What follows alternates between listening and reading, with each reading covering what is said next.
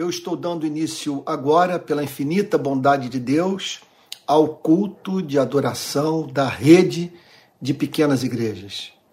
Nós estamos certos de que nascemos para o louvor, para adorar aquele que nos formou. Isso em razão do fato de que aquele que nos formou ser absolutamente amável. Então gostaria que você se juntasse a mim agora nesse momento de oração. Nós vamos adorar a Deus pelo que Ele é, confessar as nossas faltas, apresentar a Ele as nossas ações de graças e, por fim, a nossa súplica. Vamos orar? Pai Santo, nós somos movidos nessa manhã à adoração, porque o Senhor nos formou, nos redimiu, pertencemos a Ti duas vezes, por direito de criação, por direito de redenção. Senhor, nós louvamos o Teu nome por sabermos que a origem da nossa vida, aquele que em amor nos concebeu, é santa. Nós o bendizemos, Senhor, pelos teus atributos morais: justiça, fidelidade, lealdade, paciência, misericórdia, bondade, graça. Senhor, nós louvamos o teu nome, porque o Senhor é para nós Deus amável, realmente digno de ser amado. Nós queremos pedir nessa manhã perdão pelas nossas impressionantes faltas, Senhor, infantis, tolas, mesquinhas. Perdoa-nos, Senhor. Deus querido, não leve em consideração as nossas transgressões e cela do nosso coração o teu amor, dando-nos a certeza do teu perdão. Nós queremos, nesse culto de adoração, louvar o Senhor pelos teus feitos, pela obra da tua graça em nossas vidas. Nós te louvamos porque o Senhor tem nos livrado da vergonha, tem enxugado as nossas lágrimas, não permitido ou não permitindo que os nossos pés resvalem, Senhor. Nós te agradecemos por isso.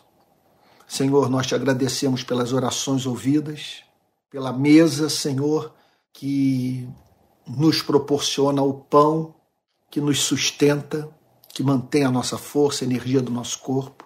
E nós somos testemunhas que tu tens concedido a nós mais do que precisamos para viver, Senhor. Nossa vida está cercada por esse excedente, Senhor.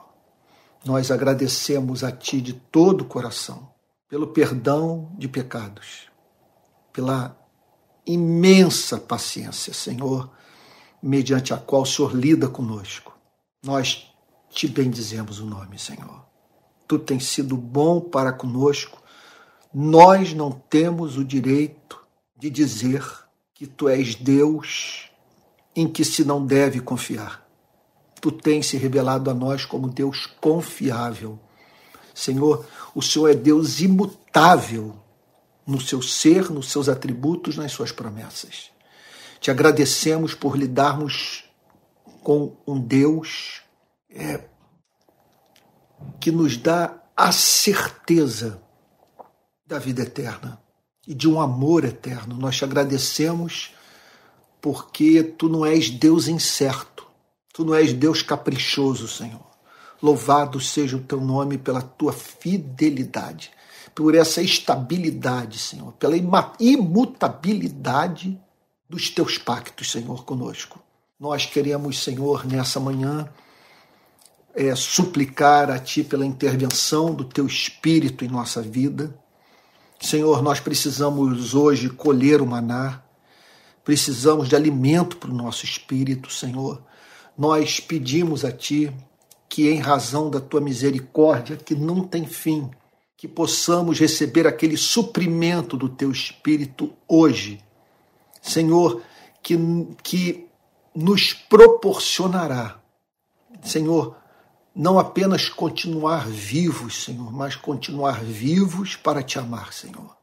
Senhor, nós pedimos que nessa manhã o Senhor console os abatidos, aqueles, Senhor, que estão passando por severas provas, que experimentaram nos últimos dias uma grande decepção. Senhor, nós pedimos por aqueles que não estão dormindo bem, Senhor, que carregam no coração, Senhor, o peso da ansiedade, outros também, Senhor, é, é, não impedidos de viver na sua plenitude de vida, o presente, em razão, Senhor, dos remorsos do passado. Senhor, nós pedimos a Ti que o passado e o futuro não impeça-nos, Senhor, de viver o presente. Nós rogamos a Ti cura para os enfermos, pedimos que esta semana que se inicia seja uma semana de portas abertas, Senhor, para que Teu povo possa honrar os seus compromissos financeiros, pagar suas dívidas, Senhor. Ó Deus, trazer o pão para dentro de casa, que haja paz, abundante paz nos nossos lares, Senhor. Que tua graça esteja conosco e que as palavras, Senhor, dos nossos lábios e o meditar do nosso coração sejam sempre agradáveis na tua presença. Nós pedimos agora que o Senhor abra o nosso entendimento para compreendermos a tua palavra, que ela fale ao nosso coração, Senhor. Senhor, que o Senhor nos remeta para o primeiro século, que possamos, Senhor, testemunhar do milagre, ver Jesus em ação, Senhor. Ó Deus, e a partir da contemplação desse Cristo, que há dois mil anos revelou o seu amor pelos seres humanos, que nós possamos, Senhor, provar do poder do Cristo ressurreto no presente das nossas vidas. Que saibamos extrair essas lições aplicáveis aos nossos dias, Senhor. Nós não queremos apenas conhecer uma história. Nós queremos, Senhor, saber o que essa história revela sobre o seu ser, sobre o seu caráter, Senhor, e sobre as nossas vidas. Faz assim, é o que te pedimos em nome de Jesus, Senhor. Amém. Irmãos queridos, eu havia é, assumido com todos o compromisso de fazer uma exposição nesses cultos da manhã sobre as obras sobrenaturais de Cristo, seus milagres. É, é a exibição do seu poder. E nesse sentido, eu passei a analisar esses registros históricos no Evangelho de Mateus. Então nós estamos assim como que passando um pente fino no Evangelho de Mateus, extraindo desse evangelho todas as narrativas referentes às obras sobrenaturais de Cristo. Então, hoje, nessa sequência, nós nos encontramos no capítulo 5, verso 21. Capítulo 5, verso 21, que fala da ressurreição de uma menina de 12 anos. Eu, mais uma vez, estou vivendo uma experiência que há 40 anos faz parte do meu ministério de o texto que eu tenho uh, que levar para o púlpito no domingo, hoje, aqui para é, o meu canal de YouTube, a partir da biblioteca da minha casa, tem íntima relação, é o que eu percebo, íntima relação com algum fato do momento. E, e, e, aquilo que eu mesmo estou vivendo. E todos nós tomamos conhecimento na semana passada da história de uma menina de 11 anos que solicitou é, um aborto após ter sofrido uma violência sexual. 11 anos de idade. Eu tenho aqui em casa uma filha, a quem eu amo ardentemente, que tem a mesma idade dessa menina. Então, é, esses últimos dias foram dias é, de. A palavra é indignação para o meu coração. Porque você vê pessoas tratando publicamente do drama de uma criança, de uma família, escrevendo despudoradamente sobre o que houve, prescrevendo é, uma ética que essas mesmas pessoas não são capazes de, por muito menos, aplicar em suas vidas. Eu fiquei a pensar, é no que representaria para essa família e para essa criança ler o que os cristãos escreveram sobre o seu drama essa semana. Chamaram a menina de assassina. Eu vi alguém escrever o seguinte: que nós deveríamos proteger a criança e proteger o bebê. Aí eu pergunto: o que significa fazer ambas as coisas? Diante do fato de que uma menina que não conhecemos, não temos a mínima ideia da sua estrutura emocional, do seu histórico de vida, sabe? Ter decidido não gerar a criança. Que opção restaria à família? É fazê-la gerar a criança é, sem respeitar o desejo de seu coração? Quer dizer,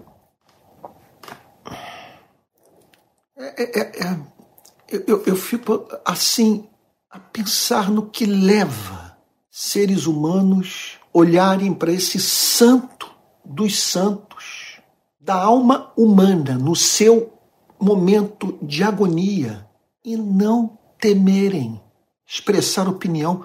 Você não está lá. Então, você falar sobre quem você não está disposto a ajudar, nem pode ajudar. Você escrever aquilo que, caso chegue é, aos envolvidos, aprofundará sua dor.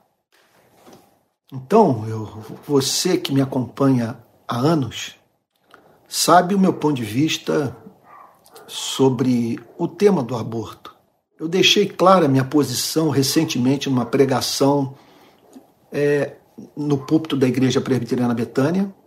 E há pouco tempo, relendo um trecho do meu livro Azorrag, eu encontrei um parágrafo no qual a minha posição é clara com relação ao tema.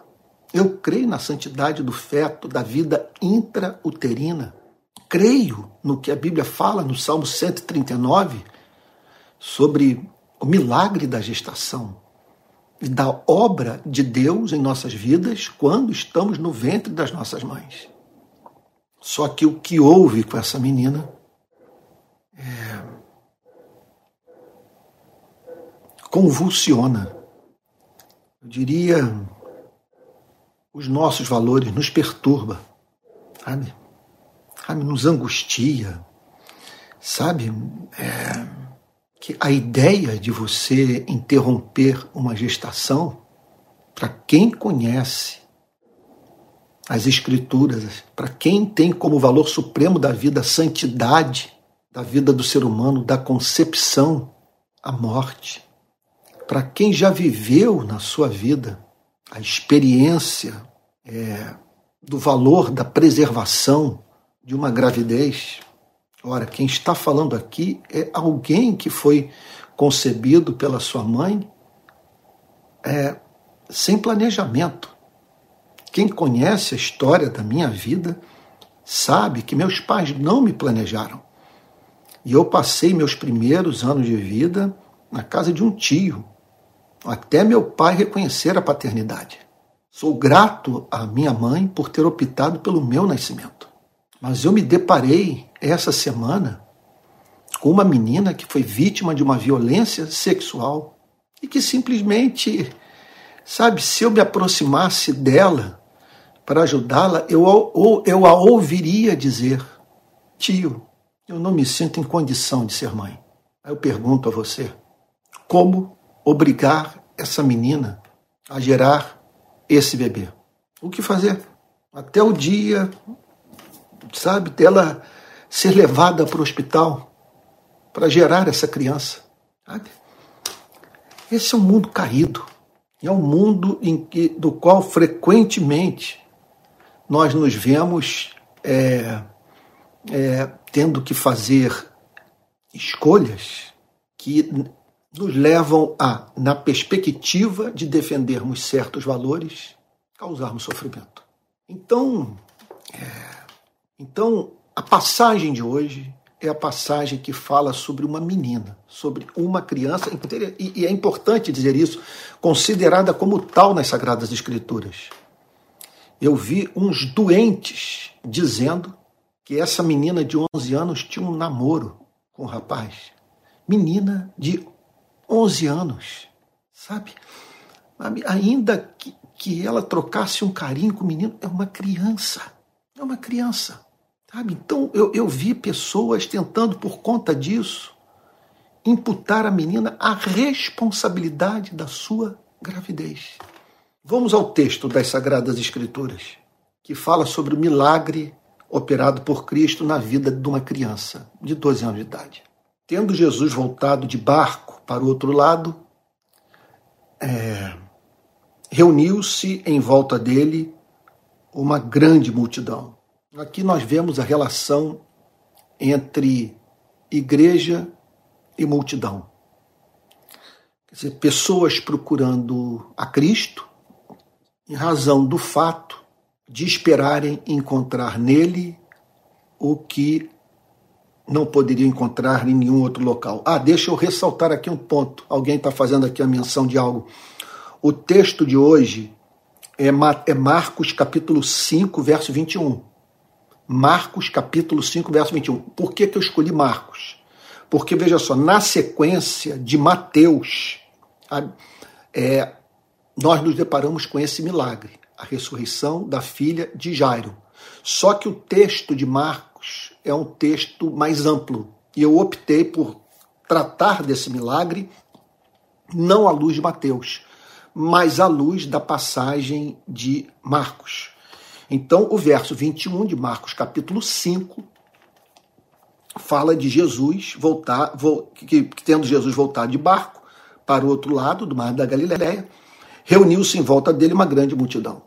Então, é, é, é, é, milhares de pessoas procurando a Cristo a fim de buscarem nele o que sabiam que não poderiam encontrar em nenhum outro lugar, e movidas pelos mais diferentes motivos. Outro dia, quando é, a, o jornalista Pedro Bial me perguntou se ah, ah, se em razão dos erros que os evangélicos estão cometendo na nossa nação, isso poderia representar o fim do crescimento do movimento evangélico no Brasil, eu dei a seguinte resposta: é, olha, por mais que essa igreja erre e isso possa causar e está causando estrago do ponto de vista da, da imagem pública, da credibilidade da igreja, essa demanda por transcendência, essa convicção presente no espírito humano de que temos necessidades emocionais, intelectuais, espirituais, é, biológicas, sabe? Ou seja, nos mais diferentes campos da vida que só podem ser atendidas por Cristo, sabe? Quer dizer, essa percepção sempre fará com que pessoas procurem a instituição religiosa e, pela graça divina, procurem, acima da busca pela instituição religiosa, o próprio Cristo. Então lá estava Jesus cercado uma multidão junto ao mar da Galileia.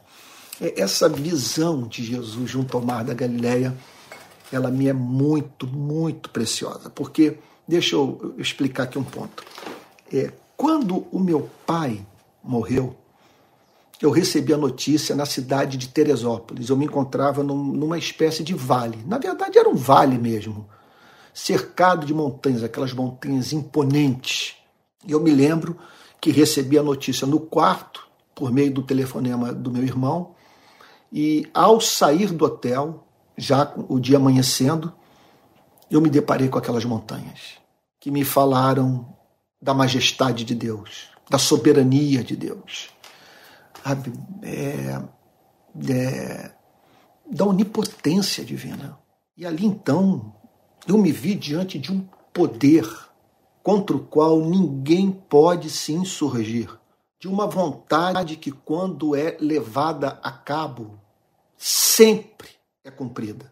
Então, quer dizer, quando ele, tem, quando ele tensiona tornar real aquilo que ele decretou, quer dizer, a sua vontade opera inexoravelmente. Aquilo foi de uma consolação para o meu coração que eu não tenho como mensurar, sabe? O que significou para o meu espírito. Sabe? Receber a notícia que meu pai estava morto, mas me deparar com aquelas montanhas. E vendo algo contra o qual não fazia sentido eu me insurgir. Era uma, uma vontade soberana. Não havia como impedir o cumprimento daquilo que havia sido decretado. E, ao mesmo tempo, não era do meu interesse, ainda que eu tivesse a liberdade de, de apresentar a Deus uma oração que ele tivesse que forçosamente ouvir e cumprir, sabe? É, acolhendo meu pedido, eu não quereria, porque no lugar dele eu, eu não faria melhor. Sua vontade é boa, perfeita, santa. Agora, aqui nós vemos Jesus no mar da Galileia. E eu tenho costume, de, mas isso eu faço há quase 40 anos mesmo, de orar na beira da praia. E, olha, inúmeras ocasiões, ao apresentar a Deus a minha súplica na beira do mar, ao, ao me deparar com aquele cenário que sempre me sugere o infinito, o ilimitado, o vasto, o que não tem fim, eu fico a pensar nesses recursos que excedem em muito é a minha necessidade. Então lembre-se sempre disso. O que é você com seus problemas diante desse oceano de amor, de poder, de interesse pela sua vida? Então, Jesus estava ali no Mar da Galileia, naquela geografia, vamos assim dizer, alusiva a esse amor vasto, sabe? Incomensurável, eterno, sabe? Então ali, naquele lugar, o Senhor Jesus recebe a presença de uma liderança religiosa. Então chegou um dos chefes da sinagoga, alguém que estava, portanto, à frente de uma das instituições mais importantes do judaísmo. Porque o povo hebreu compreendeu que era importante abrir esses, esses centros de ensino. E eles foram espalhados por toda a bacia do Mediterrâneo em razão da diáspora, em razão da perseguição e da, de, e da concomitante decisão dos hebreus abandonarem o território da Palestina e migrarem para outras terras. E quando chegavam nesses locais, fundavam as suas sinagogas, que eram locais de culto e de estudo da Torá, estudo da lei, estudo do Antigo Testamento. Então Jesus está recebendo ali a visita do exato, vamos assim dizer, equivalente a, é, da figura do pastor. Ele estava recebendo um dos principais da sinagoga, de nome Jairo, que vendo, vendo a Cristo, prostrou-se aos seus pés e lhe pediu com insistência. Então, observe um ponto, muito importante ser destacado. Aqui está o chefe da sinagoga procurando a Cristo, em busca daquilo que ele não poderia encontrar na sinagoga, na instituição religiosa. É muito importante nesse sentido que você não confunda as coisas. Que você não se dê por satisfeito de manter contato com uma instituição religiosa. Seja ela mais institucionalizada ou não. Seja ela mais informal ou, ou, ou, ou um pouco mais burocrática. De uma forma ou de outra, por mais que essa instituição se lhe afigure como orgânica, como alguma coisa assim que funciona naturalmente, sabe? É, é, de, é essencial que você é, saiba é, encontrar Cristo na instituição. Veja só, deixa eu reformular a declaração. É de fundamental importância que você saiba o que pode obter da instituição. E aquilo que você só pode obter é, vamos assim dizer, imediatamente através de Cristo. Porque veja só, há coisas que nos chegam por modo imediato, por algum meio. E aquilo que nós recebemos das mãos de Deus de uma forma totalmente direta, sem intermediário. Então Jairo compreendeu isso, que a ele cabia procurar em Cristo o que a instituição não poderia lhe oferecer. Ele estava lidando com um problema é, é, sobre-humano. Um, quer dizer, um drama para o qual não havia solução humana. Então o texto declara que Jairo, vendo a Cristo, certamente ele havia presenciado milagres de Cristo. Ele também havia tomado conhecimento das obras sobrenaturais de Cristo. Havia ouvido a Cristo e se certificado que ele estava perante um enviado de Deus, de alguém a quem Deus havia comissionado. Ele não tinha uma, certamente uma cristologia completa. Ele não sabia sobre Cristo tudo aquilo que é possível o ser humano conhecer. Mas ele sabia o suficiente para procurar a Cristo. E o texto diz: e procurar a Cristo em busca daquilo que somente Cristo poderia lhe oferecer. Então o texto diz que assim que ele vê a Cristo, que ele bate os olhos em Cristo, ele desmorona. Ele se prostra aos pés de Jesus. Que cena! Aqui nós estamos diante do mistério da vida. Eu diria que essa cena é chave hermenêutica da filosofia de história do cristianismo. Se você quer conhecer o modo como a Bíblia vê a história, é essencial que você medite sobre essa narrativa. Porque o sofrimento de Jairo, associado ao conhecimento de Cristo, o levou ao divisar a chegada de Cristo a se prostrar aos seus pés. E esse é o grande propósito de Deus na história. Fazer com que mediante a ação do seu governo providencial e governo providencial que pode permitir que passemos por sofrimentos excruciantes em nossas vidas, nos prostremos aos pés de Cristo. Lá estava ele prostrado aos pés de Jesus e lhe pedindo com insistência. Então era uma dor tão dilacerante que ele se prostra ele se humilha, é, é, é, ele, ele, ele se despoja da sua autoridade eclesiástica, ele reconhece que estava diante de alguém a quem ele devia sujeição, devia culto, ele se prostra diante de Jesus e com insistência, movido por fé, ansiedade, compaixão, dor, ele pede que Cristo, ele suplica a Cristo a, a, a operação de um milagre. E ele descreve o que estava ocorrendo em sua vida. Lá está então aquele homem prostrado aos pés de Cristo e com insistência apresentando a ele a seguinte oração: Minha filhinha, minha filhinha, assim nós deveríamos tratar essa menina que engravidou. Minha filhinha, minha filhinha está morrendo. Então aqui nós vemos ternura.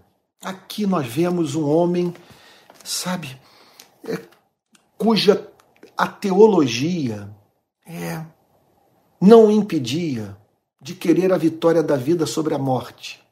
Nós estamos aqui perante um homem cuja teologia, principal da sinagoga, o movia a acreditar que a morte não tem no universo a última palavra que estava andando por aqueles dias nas cercanias do mar da Galileia, que encontrava-se presente na cidade de Cafarnaum o príncipe da vida, aquele que reina sobre o cosmos. Então, minha filhinha está morrendo. Ele apresenta o drama. Ele, ele, veja, você imagine o que, que é um ser infinito em amor ouvir uma declaração como essa. Minha filhinha, Cristo conhecia com exatidão o significado dessa oração. Porque Jairo havia sido criado à imagem e semelhança de Deus, feito para o amor. Amor criado por Deus, posto em seu coração pelo seu Criador. Então, quando Jairo formula essa declaração, ele tão somente descreve aquilo que Deus conhecia melhor do que ele próprio era capaz de entender. Ao falar minha filhinha, ele está escrevendo para Cristo o sentimento inventado pelo próprio Cristo, pelo próprio Criador. Portanto, ele apresenta o seu drama para alguém que, que podia mensurar o seu sofrimento. Isso, aqui é, é, isso é um negócio monumental. O que a Bíblia está dizendo é que quando um ser humano diz minha filhinha, isso faz sentido para o Criador. O Criador entende desse sentimento. E ele declara: minha filhinha está em estado terminal. Minha filhinha não escapará da morte. Minha filhinha está morta. Agora, venha impor as mãos sobre ela. Venha impor as mãos sobre ela. Que teologia bendita! Basta sua mão agir, basta o seu toque. Do que eu conheço de você, sabe?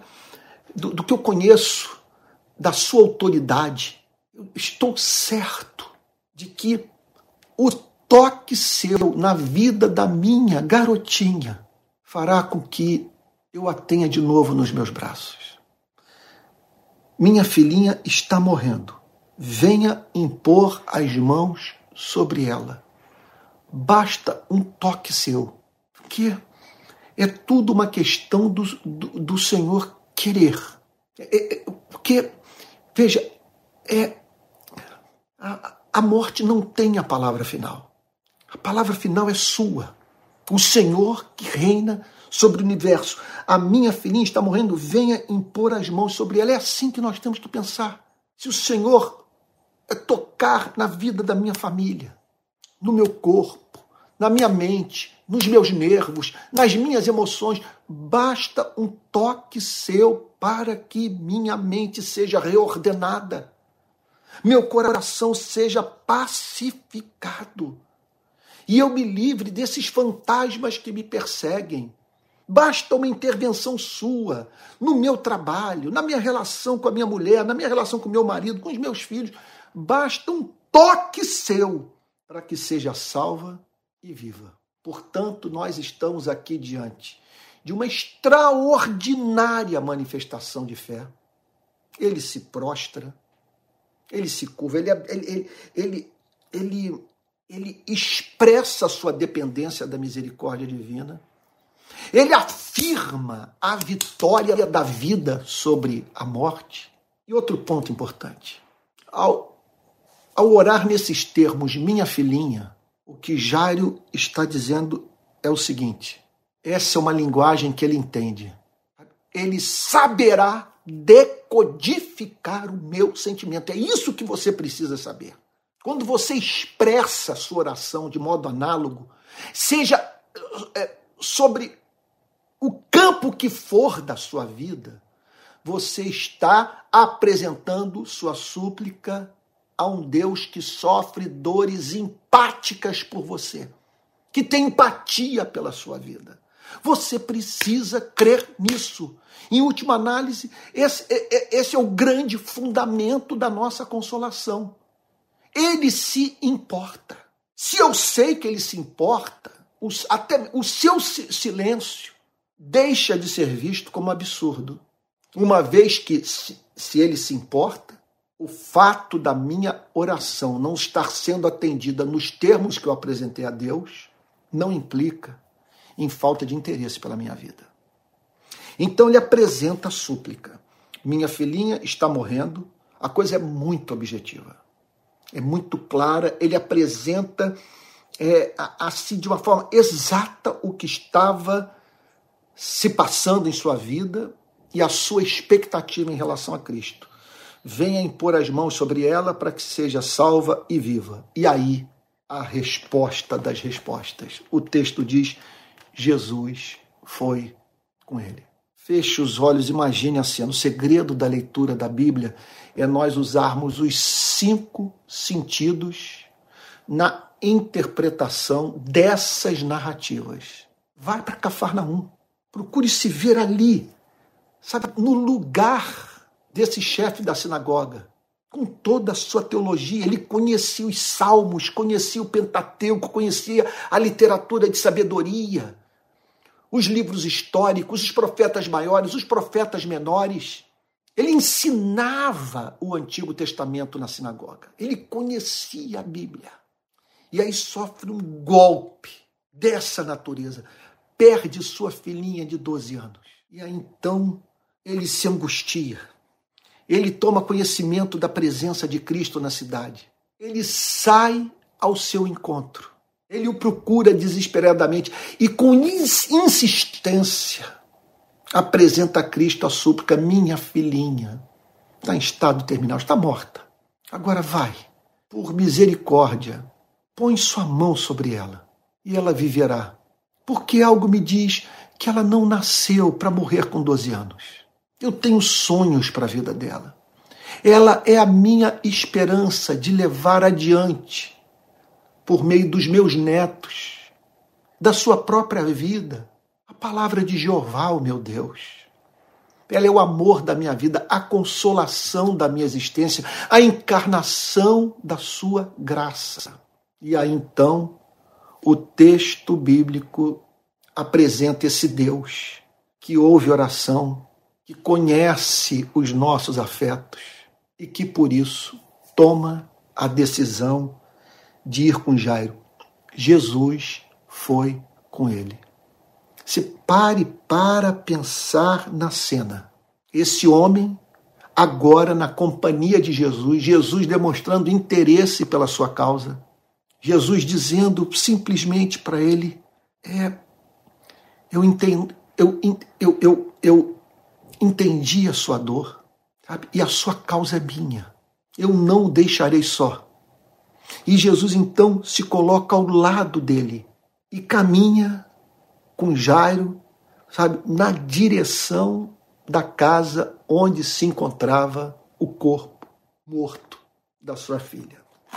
E aí então o texto é retomado no verso 37, porque no caminho do lugar onde Jairo teve o um encontro com Cristo, até a chegada na casa é, do chefe da sinagoga Jairo, é, ocorre um milagre sobre o qual é minha intenção falar no próximo domingo, que é o da cura de uma mulher que há 12 anos sofria de uma hemorragia.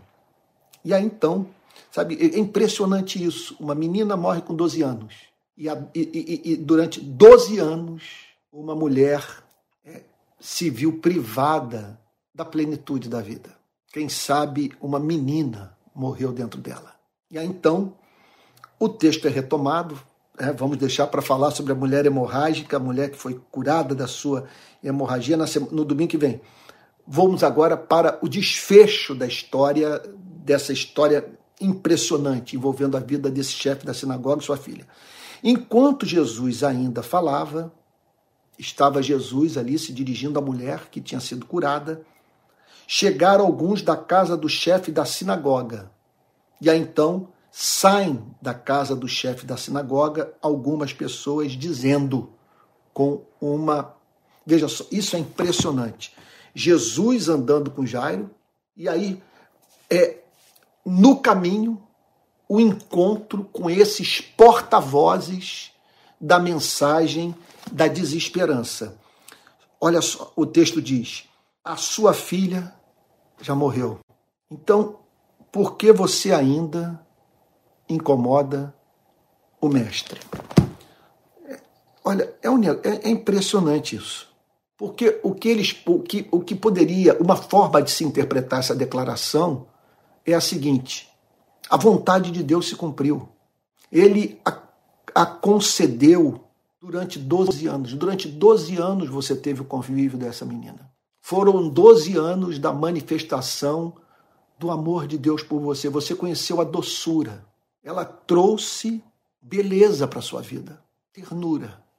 ela fez com que os seus olhos fossem abertos para uma outra dimensão da existência. Essa menina, durante 12 anos, foi a constante lembrança de que Deus é bom e a sua misericórdia dura para sempre. Mas aprouve a Ele levá-la. E agora é chegada a hora de você pegar a sua teologia e usá-la para consolar o seu coração enlutado e deixar de apresentar ao mestre problema para o qual não há solução. Nisso eles erraram. Porque, veja só, parte desse suposto conselho que esses homens teriam dado a Jairo, ou que está subentendido no que eles comunicaram a Jairo, é bíblico. Há momentos que nós lidamos com esses fatos assustadores da vida, sabe? Então, é, é, esse ano eu passei, o, veja só, dezembro passei o Natal com minha mãe, jane, é, é do dia 31 de dezembro passei o, o ano novo com a minha mãe, cheia de vida, cheia de alegria, interagindo, lúcida. Em janeiro, minha mãe morre. Ainda agora de manhã acordei muito cedo, fui andar aqui pelas ruas do bairro para orar, preparar o meu coração para as pregações de hoje e tive que segurar as lágrimas ao lembrar-me da minha mãe e pedir a Deus graça para que no seu amor ele me sustentasse, a fim de que meu coração não viesse a se encontrar hoje demasiadamente abatido. Mas o que, que eu fiz? O que, que eu tenho procurado fazer? Sabe, é interpretar essa perda à luz das verdades que eu vim a conhecer mediante meu contato com Cristo. Então, é, é, é, eu estou diante desse fato, a saudade da mão da minha mãe, a saudade de acariciar os seus cabelos, a saudade do seu abraço, seu sorriso, das suas brincadeiras, até daquilo que nela me, até daquilo que na vida dela me irritava. Saudade de tudo. Contudo, contudo, eu sei que um plano perfeito se cumpriu. Se os cabelos da minha cabeça estão contados, quanto mais a vida de alguém que me era tão especial. Que me é tão especial porque nesse momento ela está tendo. Exist... Eh, eh, nesse momento ela está. Ela, eh, ela tem. Meu Deus, ela está gozando de vida de uma existência objetiva num mundo que corre paralelo a esse mundo. Isso nos é ensinado pelas Sagradas Escrituras. Agora, o problema é o seguinte: esse que é o ponto que eu peço que você entenda. Quer dizer, há um lado da vida quer dizer, que faz com que, com toda a nossa teologia, com tudo que nós sabemos sobre o amor e o poder de Deus, nós usemos a verdade para nos consolar diante das decisões soberanas de Deus que nos causaram momentânea tristeza. Você está entendendo o ponto? Então você olha para uma situação e você diz: essa é a vontade soberana de Deus e a Ele eu me submeto. Sabe por quê? É, a, a, o curso da minha existência está nas mãos de um ser, sabe, é, cuja medida do amor que tem por mim é o amor que ele tem pelo seu único filho, o qual ele entregou na cruz para minha redenção. E aí então eu laboro. Eu, ontem eu falava isso para o meu filho à mesa enquanto nós almoçávamos. Eu dizia o seguinte: você tem que se blindar para a vida. Viver é pedreira. Então nós precisamos proteger a nossa mente, o nosso coração com a verdade, com o evangelho. Isso é usar o escudo da fé.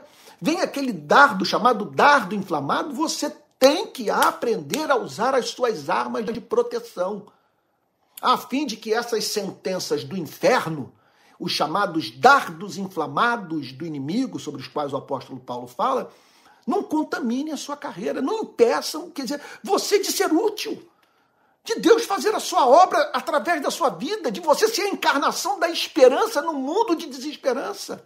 Agora, o problema o problema é quando essa teologia o faz, preste atenção no que está embutido aqui nessa passagem. O problema é quando essa teologia, por ser uma falsa teologia, uma teologia imperfeita, uma teologia assimétrica, você faz um pacto com a morte. Quer dizer, não é esperança. Você não recebeu a consolação do Espírito. Simplesmente você foi convencido de que a melhor forma de responder à vida é o fatalismo.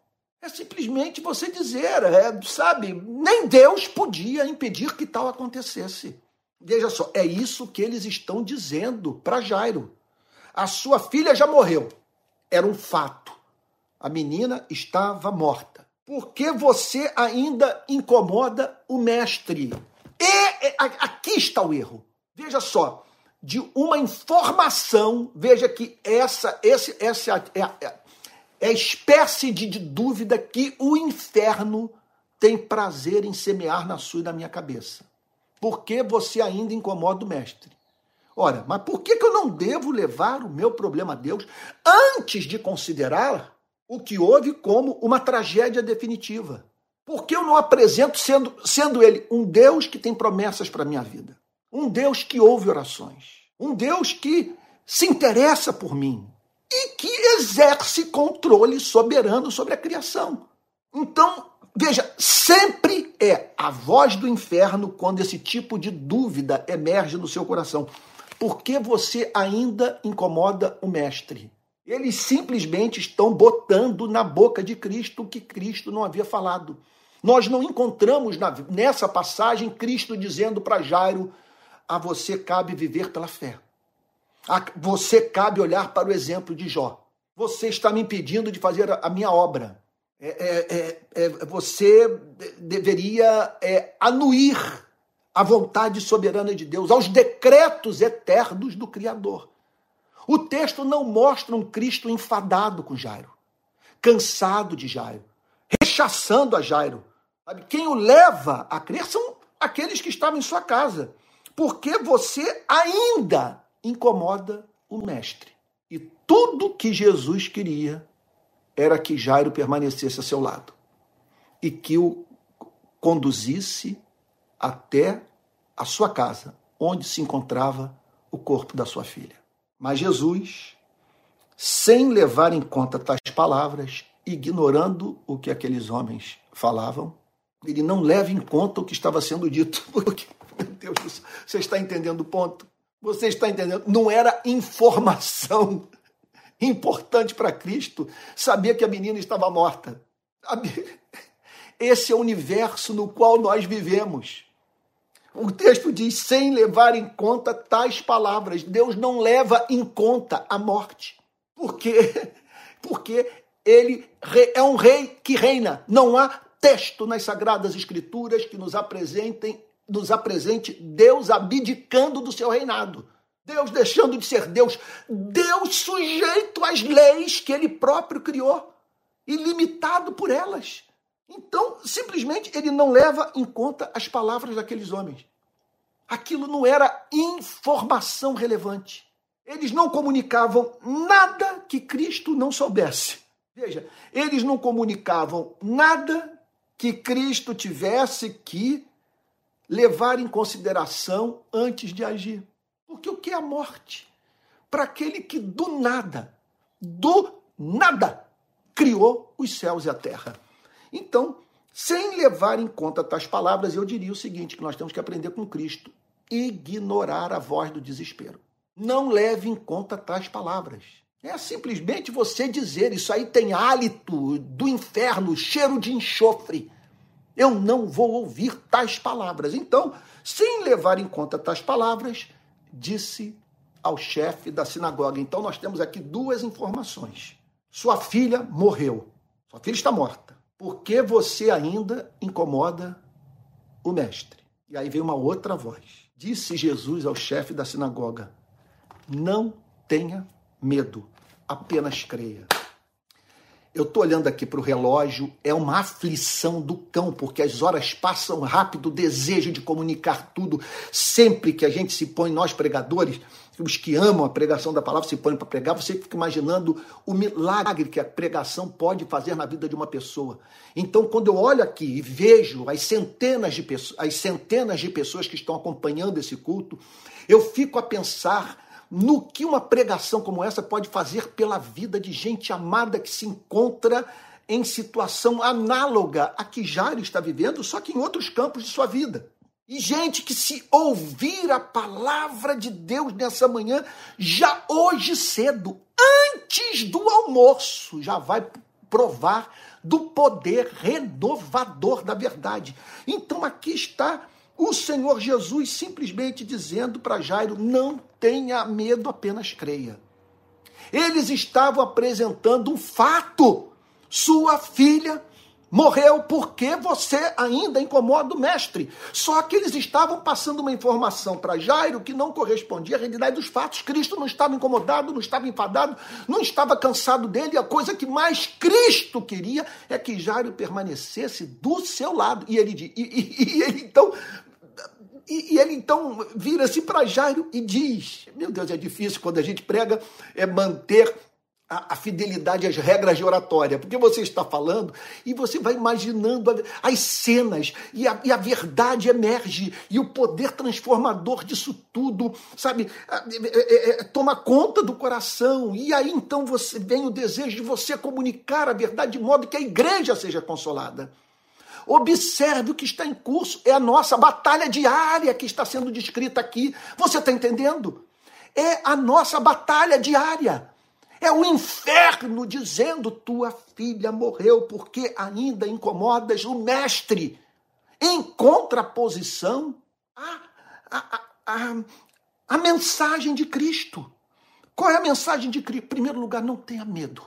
Não ouça essa gente. Não deixe isso regular a sua relação com a vida, com o seu Criador. Não tenha medo. O que, que significa não tenha medo? Não, rece... Olha, não, não permita que receio de espécie alguma o faça perder de vista o fato de que está aqui quem ama mais a sua filha do que você amou. Não tenha medo. A, a informação que eles trouxeram não deve ser considerada por você. Você está entendendo o ponto? Você está entendendo? Não tenha medo. Aí eu pergunto a você: me mostre alguém, para além de Cristo, que possa se dirigir a você e a mim nesses tempos. Você sabe que eu sou cristão? Porque eu acredito que só Cristo pode dizer não tenha medo. É tudo que eu quero é que alguém me convença que eu não devo ter medo. Você está entendendo o ponto? É tudo que eu preciso é que alguém me convença que eu não preciso ter medo de nada. E aqui eu estou diante de alguém que é o único que tem o direito de dizer não tenha medo. E, e, e ele diz o seguinte: apenas creia. Quer dizer, você está entendendo o ponto? Ele está dizendo o seguinte: olha só, há uma verdade, uma única verdade, que se você nela crer, veja só, ela vai representar aquela pedra sabe, na funda ou no estilingue, que você vai disparar e vai acertar a cabeça do gigante desespero. A, veja, a, apenas creia. O que Jesus está dizendo é o seguinte: se você crer, você não vai ter um infarto. Se você crer, a sua vida mental vai ser reordenada. Se você crer, o seu coração será pacificado. Se você crer, você verá a glória de Deus. Basta crer. Olha que não é nada sofisticado. Sabe, não, não, há, não há nada. É, você não precisa fazer um curso, uma terapia. Não estou, veja, não estou negando o, o, papel dessas coisas, de você aprender a lidar com a vida, a, a vida com sabedoria, de você se conhecer melhor na terapia. O que eu estou dizendo é o seguinte: que em última análise, quando se trata dessas grandes questões da vida, o que nós precisamos é fé. É o único contraponto ao medo. A voz da desesperança é a fé. Então, não tenha medo. Qual é o maior contraponto ao medo? A fé. O que é fé? Qual definição que eu poderia usar? Fé é você não confundir Deus com o diabo. Está entendendo o ponto? Fé é isso. Deus não é o diabo. Deus não é o diabo. Eu não estou lidando com uma estátua de pedra. Eu não estou lidando com uma coisa, com uma energia. Eu não estou, sei lá, Sabe, eu, eu não estou lidando com um déspota, eu não estou lidando com um ser incerto. Sabe? Não tenha medo, apenas, quer dizer, não ter medo e apenas crer, veja só, já pressupõe a natureza dessa fé. Sabe? Qual é a natureza dessa fé? É a firme convicção de que Deus é bom e sua misericórdia dura para sempre. Por isso que eu não tenho medo. Não tenho medo. Então, Não tenha medo, apenas creia. Jesus não permitiu que ninguém o acompanhasse. Soberania de Deus. A não ser Pedro e os irmãos Tiago e João. Por que, que ele não chamou todos os discípulos? Talvez para não superlotar a casa, não assustar a menina. Quando ela ressuscitasse, porque ele já sabia o que, que usando português da rua, ele já sabia o que, que ia rolar. O, o, o que nós sabemos é que ele chamou Pedro, Tiago e João. Eu abro um parênteses para dizer que todas as desavenças na igreja é, têm a ver com esse fato. Que ele chama Pedro, Tiago e João, não chama os demais. E os demais, em, verem, em, em vez de submeterem ao governo soberano de Deus e saberem que eram igualmente amados, mas que aquela missão cabia apenas aos três, não, se revoltam, se sentem preteridos e fazem de tudo para, para destruir a reputação de Pedro, Tiago e João. Sabe? Conforme eu vi ontem, uma revista gospel me chamou de abortista. Espalharam pelas redes sociais que eu me perdi, que houve um retrocesso na minha vida e que agora eu sou uma pessoa que defende o aborto. Mas eu não vim aqui para falar sobre mim, vim aqui falar sobre fé. Chegando à casa do chefe da sinagoga, aí eles chegam à casa do chefe da sinagoga. Meu Deus, você imagina a cena. Eles entram, aquela casa cujo cheiro Jairo conhecia muito bem.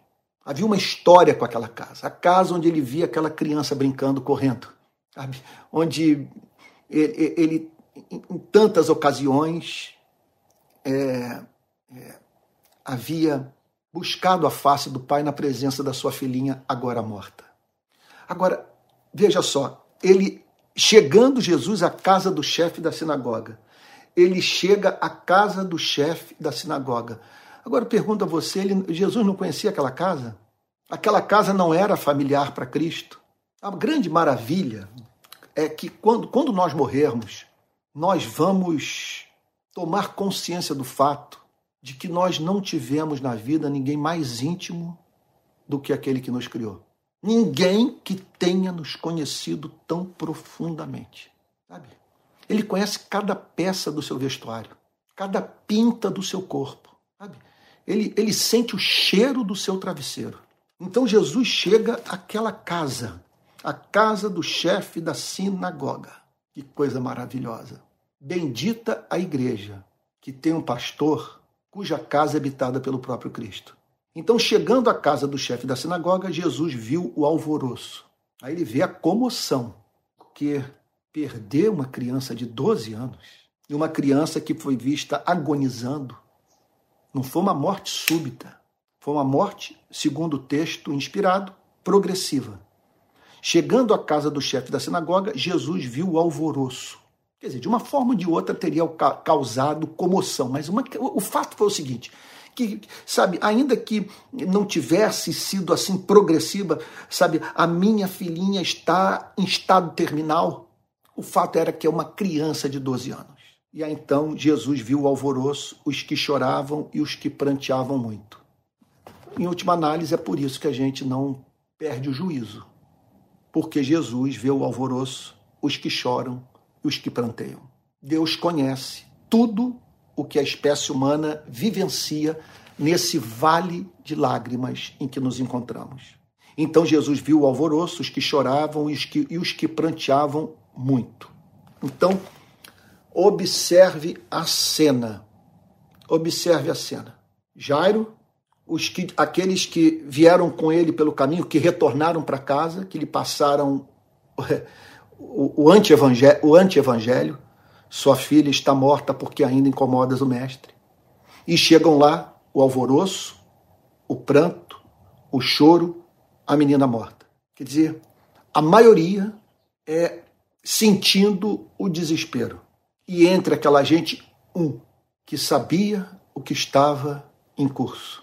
Um pronto para enxugar toda lágrima e usar a tragédia humana para revelar as entranhas de amor do Criador. Ao entrar, disse: Por que vocês estão alvoroçados e chorando? Essa é a pergunta que Deus está fazendo a você e a mim. Por que vocês estáis alvoroçados e chorando? Vamos responder. Responder. Por que você está em desespero? Por que você acha que Deus o vai abandonar? Porque você acha que o Deus que o salvou vai se esquecer de você? Quem o convenceu que o pecado que você praticou essa semana não pode ser perdoado por Deus? Por que você está chorando? Quem disse que ele não pode reconstruir, ou melhor, restituir os anos que foram consumidos pelo gafanhoto? Quem disse que ele não pode reconstruir os muros da sua vida? Quem disse que você não pode ser novamente batizado com o Espírito Santo e usado por ele como jamais o foi em toda a sua vida? Por que vocês estão alvoroçados e chorando? Parece a pergunta feita por um louco, por um insensível, sabe? Por um, sabe? Quer dizer, por alguém desconectado da realidade. Por que vocês estão alvoroçados e chorando? Essa é uma pergunta que nós temos que fazer, gente, nas horas em que bate a melancolia, a depressão, em que temos vontade de entrar no quarto, trancar a porta e nos desconectarmos do mundo. O Espírito de Deus está perguntando por que você está chorando. Por que esse alvoroço? O que o impede de voltar a viver num mundo que carece de filhos e filhas meus que me santifiquem e sejam a minha voz no mundo de desespero. Por que vocês estão alvoroçados e chorando? A criança não está morta, mas dorme. Meu Deus do céu. A criança não está morta, mas dorme. Então, veja a importância de nós sabermos interpretar a Bíblia. Então, Para aqueles que choravam, Jesus estava equivocado no seu diagnóstico. Jesus, quer dizer, é, estava passando uma informação que todos sabiam ser falsa, porque a menina estava literalmente morta. E as palavras de Jesus, portanto, eram interpretadas como um devaneio. Então, a criança não está morta, mas dorme. Jesus usa de um eufemismo. Jesus está usando aqui de uma linguagem figurada. E eles interpretam a declaração de Cristo como literal. Como se Jesus estivesse dizendo: ela se encontra num sono profundo, daqui a pouco ela vai acordar desse sono seu coração continua batendo. Acontece que o coração da menina não batia mais. Ela havia cessado de respirar. Mas o diagnóstico de Cristo feito. Ela se encontrava dormindo aos olhos de Deus, porque para Deus o cessar literal do nosso batimento cardíaco, o fim da nossa vida biológica, é apenas um dormir, sabe? do qual um dia nós seremos acordados pelo seu amor e pelo seu poder. Então, iriam-se dele. Sempre haverá quem deboche das promessas do Evangelho. Então aqui estamos nós, você e eu. Por que você está aqui ligado a mim, ouvindo a pregação? Sabe? Por que eu estou pregando? Vamos parar para pensar nesse fenômeno. Aí está você com o seu celular na mão, seu aparelho de televisão ligado, ou telão, não sei. Aqui estou eu diante de uma câmera, por que, que eu estou pregando? Porque você está me ouvindo. Porque nós somos esses loucos que têm esperança. Nós somos aqueles que acreditam que a menina está dormindo. Nós somos aqueles que ouviram. Não tenha medo, creia apenas. Esse é o ponto. E sempre haverá quem deboche de nós. Sabe? Eles debocham enquanto nós falamos que Jesus vai voltar. Eles debocham enquanto nós dizemos que haverá a ressurreição dos justos e dos injustos. Eles debocham quando nós afirmamos que todos terão que comparecer diante do tribunal de Deus. Eles debocham quando nós declaramos que nós vamos ressuscitar no corpo. Eles debocham quando nós declaramos que um dia ouviremos o próprio Deus dizer: Foste fiel no pouco, sobre o muito te colocarei, entra no gozo do seu Senhor. Eles debocham enquanto nós falamos que as portas da Nova Jerusalém serão abertas de par em par para você e para mim. Eles debocham quando nós declaramos que na nossa cidade não haverá necessidade de luz elétrica, nem da luz do sol, porque a glória de Deus iluminará todos. Nós estaremos conscientes de viver na presença de Deus, da mesma maneira que estamos conscientes que o sol brilha ao meio-dia. Esse que é o fato. Então, e riam-se dele. Riam-se dele. Por quê? Isso aqui é atitude da modernidade, é da gargalhada do evangelho. Sabe? É brincar com aquilo que nos é caro. E sem o que a vida não tem sentido. E riam-se dele. Mas Jesus, mandando que todos saíssem, soberanamente ele manda que todos saíssem do quarto onde se encontrava a menina, levou consigo o pai e a mãe da criança. Ele pega o pai e a mãe da menina. Meu Deus do céu, que ele faça isso pela família dessa menina que engravidou e teve que abortar. Ele levou consigo o pai e a mãe da criança e os que vieram com ele. Entrou onde ela estava. Ali então, o Santo dos Santos. O lugar sagrado. Aquilo que era é, é, é, a arca da aliança para aquele pai e para aquela mãe. E que Cristo sabia muito bem o que representava para aquela família. Imagine a cena. Esse é o segredo de ler a Bíblia. Use o cérebro, use a imaginação. Entre nesse quarto agora com Jesus. Entre ali na companhia desse pai, veja o desespero, veja a perplexidade, veja o pai olhando e a mãe olhando para Cristo, olhando para o corpo da menina, o olhar é, é, estupefato de Pedro, Tiago e João. E ali todos naquele quarto, a menina inerte, inerte. Meu Deus, que cena impressionante. Jesus mandou que todos saíssem, levou consigo o pai e a mãe da criança e os que vieram com ele, entrou onde ela estava. O autor da vida, perante o corpo de uma criança que representava a perda mais severa que um ser humano pode experimentar nessa vida. Daí, tomando a criança pela mão, que cena! Se o Senhor apenas impor as mãos na minha filha, ela viverá. E Jesus atende a súplica do chefe da sinagoga.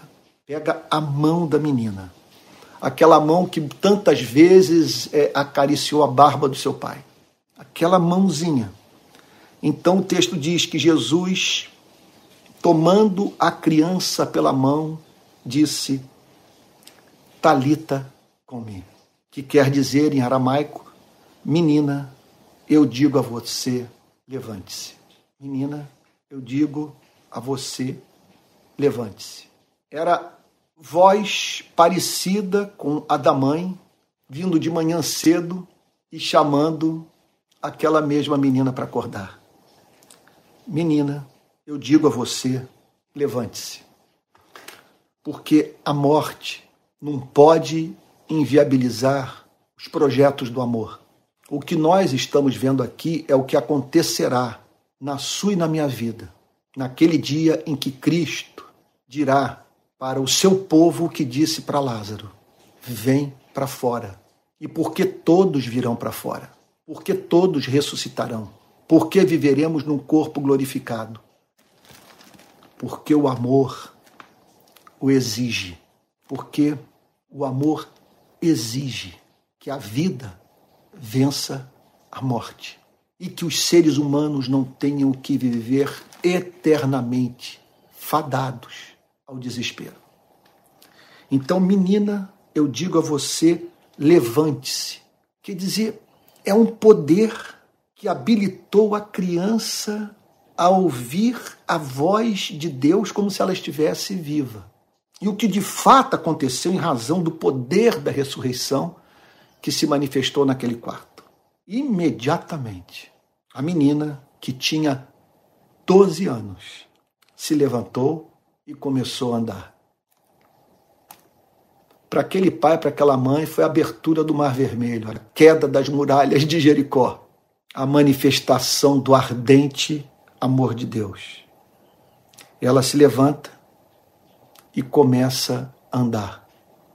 A vida lhe havia sido restituída. Porque Jesus disse: não tenha medo, apenas creia. Então todos ficaram muito admirados. E naquele dia, portanto, tomaram consciência do fato de que Deus havia enviado para esse planeta o seu único filho. Mais do que palavras.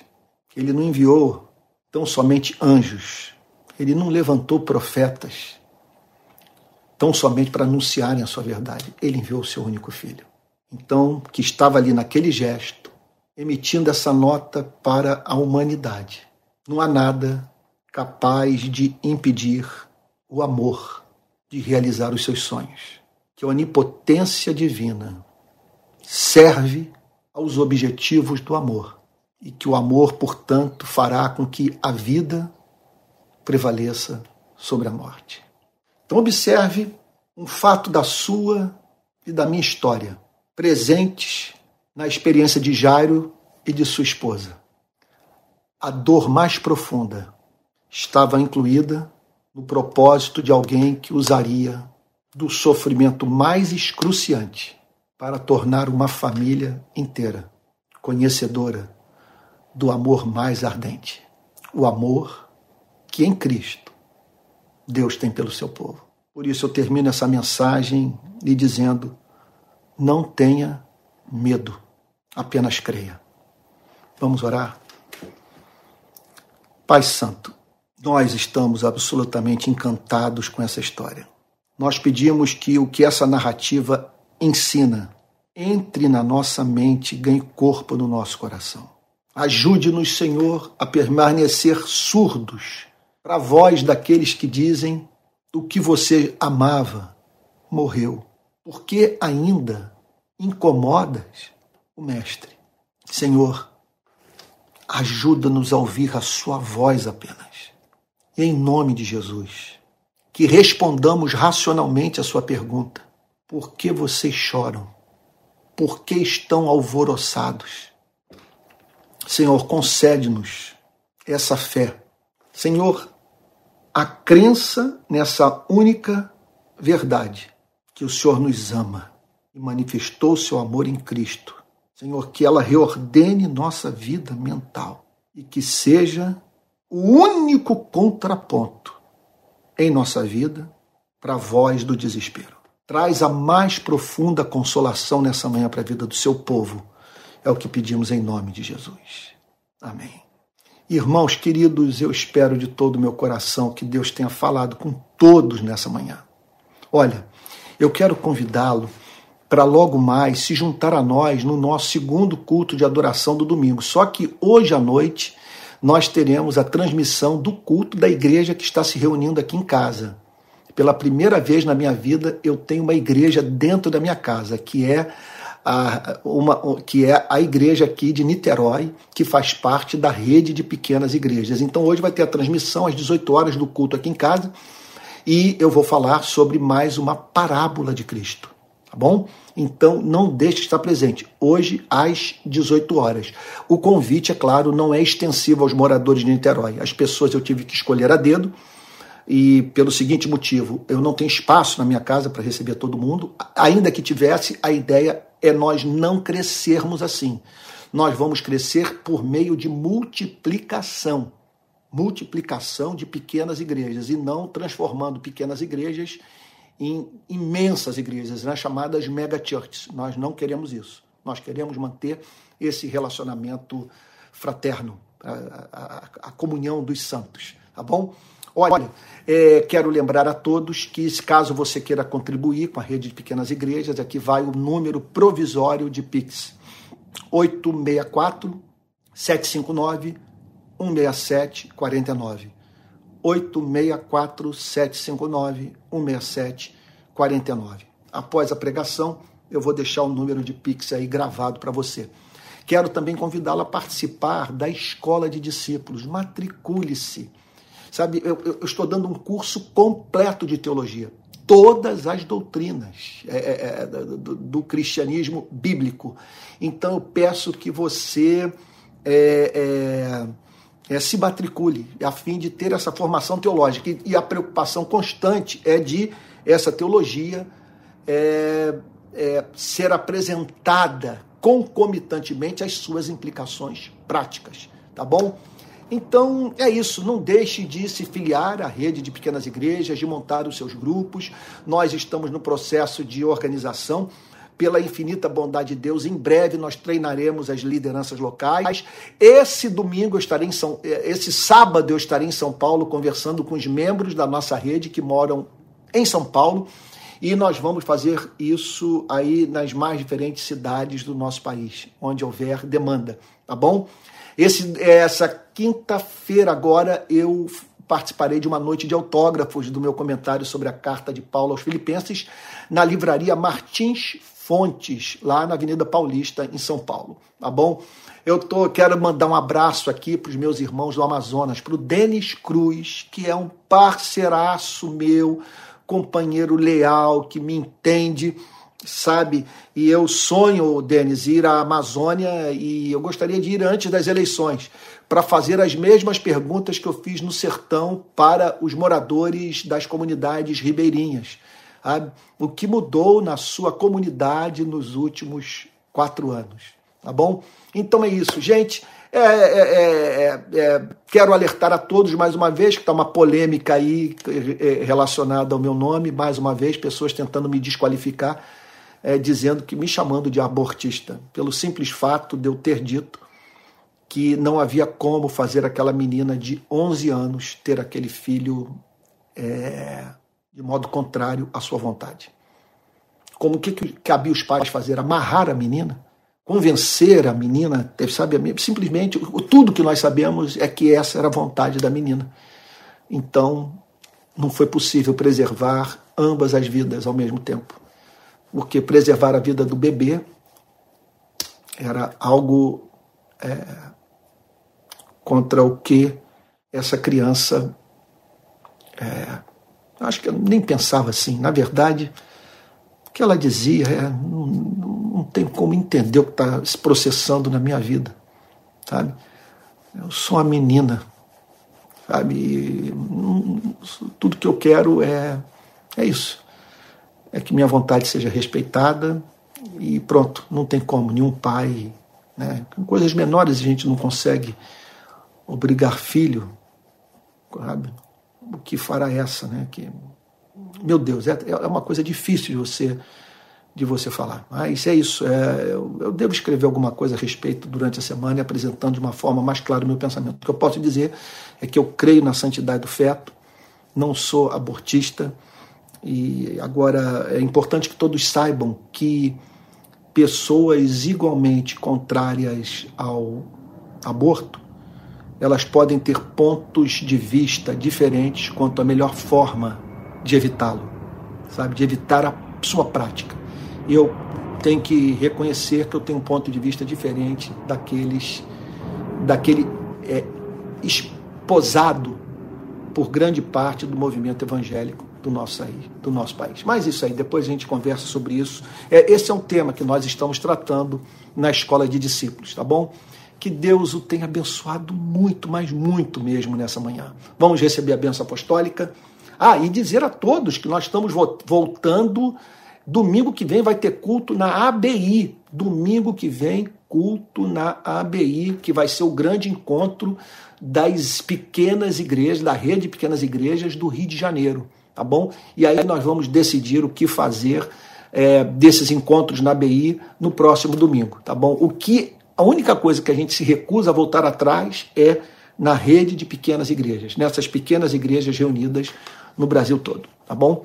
Vamos então receber a benção apostólica.